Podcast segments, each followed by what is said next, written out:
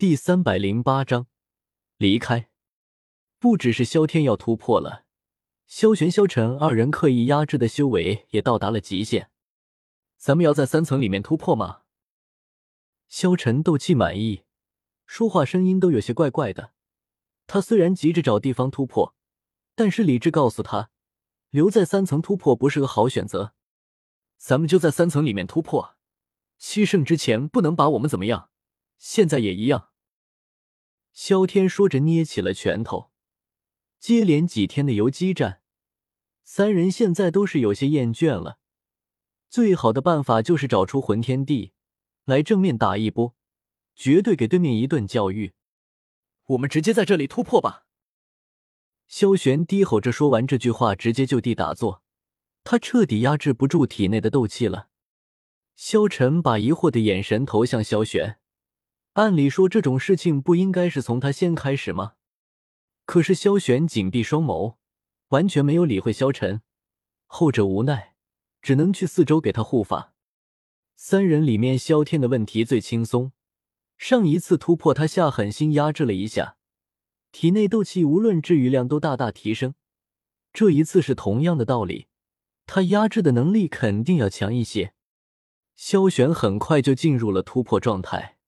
萧天本以为魂族至少会出面意思意思，结果两个时辰过去，都换上萧晨突破了，魂族连个影子都没有。萧玄本来压制在终极半圣，这一次突破，光看波动直接到了一星斗圣的水平，却是被他活活压了回去，慢慢的压制到了高级半圣的实力。但是身上的波动远超一般的二星斗圣，直逼三星斗圣而去。要是全力爆发。恐怕看实际实力，这个等级还要给再往上提一个台阶。萧晨的突破对比起萧玄来说中规中矩。一个时辰后，终究是轮到萧天了。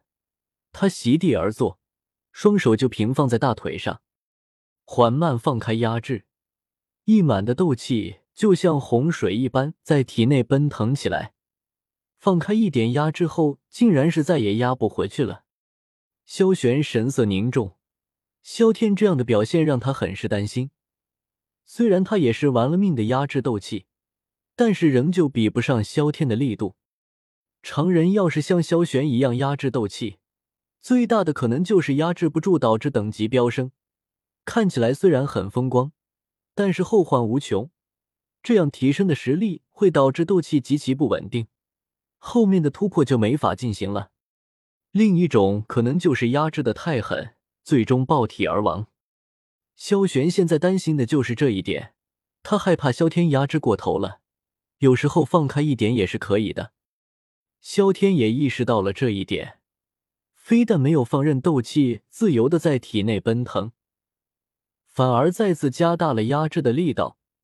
不过似乎效果不怎么好，他的修为仍旧是在快速的提升着。萧玄、萧晨一路看着他从七转巅峰提升到八转巅峰，再到九转巅峰，半圣似乎也是触手可得，只差临门一脚，萧天就是半圣级别了。不过他没有这么选择，实力飙升的势头终于被止住，然后就是反压回去，一路又跌到了八转斗尊，然后又开始飙升，来来回回好几次，最终他的实力来到了。九转斗尊，舒展了一下筋骨，全身上下一阵噼啪作响，猛地放开气息，一股超越萧玄的波动铺展开来，惊得萧晨还以为是真的有斗圣到场了呢。萧天很想尝试一下自己现在发挥出全力能有什么样的表现，不由得看了眼萧玄，后者瞬间就明白了他的意思。点点头，就拿出了一柄备用的长枪。先说好，就是失手。萧玄上次和萧天比试，被萧天那实力爆发的程度吓了一跳。上次他可是几乎尽全力了，只留了一手，仍旧是和萧天打了个五五开。后来他才知道，萧天也是留手了的，所以萧玄提前告知他一声。免得萧天打高兴了，把自己给虐了。萧晨还在这里看着呢，多没面啊！哎，等等，咱们别舞刀弄枪的，多粗暴，比比斗气的浑厚程度怎么样？萧天一句话就彻底消灭掉了萧玄心里的那点小九九。萧玄无奈的收起长枪，缓步走向萧天，二人手掌相对，各自的斗气如惊涛骇浪般涌动起来。随后他脸色一惊，萧天的斗气竟然如同利剑一般，直接突破了他的防守。讲道理，他一上来就摆出防守姿态，已经觉得很离谱了。结果更离谱，两人合掌很快，收掌也很快。萧晨还没看出个五六七呢，就已经结束了。萧玄轻微的摇了摇头，他知道萧天已经是收手了，不然自己可能会被对方那浑厚的斗气直接给崩出去。真要比起斗气的浑厚程度，恐怕萧天是前无古人后无来者，恐怕就是驼蛇古帝在世也比不上他的。萧天却是知道，驼蛇谷地不过是一团异火罢了，哪来的斗气浑厚程度？你们这是什么结果？萧晨还有些懵，不由得问道。二人理都没有理他，直接开始了下一步的规划。我们去追杀魂天帝吧。萧玄点点头，很同意萧天的说法。随后，三人就开始往三层伸出去。路上，萧天还试图把小花猫放生掉，遭到了萧晨的极力反对，那样子就像是要抢掉他的宝贝一样。三人气势汹汹的去，却是扑了个空。小院子还是那个院子，但是人影都不见一个，谁也没在意。来日方长，还有一年多时间呢，却没想到时间飞逝，一年多的时间就过去了。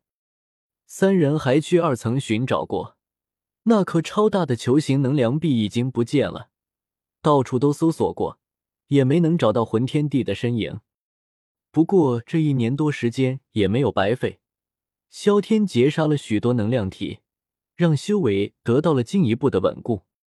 萧玄掐算了一下时间，马上就要到天幕关闭的时间了，没能解决掉魂天帝，有些可惜。一直到最后，三人都没有找到魂天帝，萧玄对这一点感到很惋惜。三人身边同时出现了一道空间裂缝，萧晨突然就看向了蹲在一旁的小花猫。萧天懒得理他，只是对于萧玄还有许多话想说。这几年的时光，他俩也积累下了友谊，不过纠结了许久，也没能说出后事的发展。你把这瓶酒带给九长老，咱们有缘再见。说完，就在二人迷惑的目光中扔下一瓶茅台，跨进了空间裂缝中。本章完。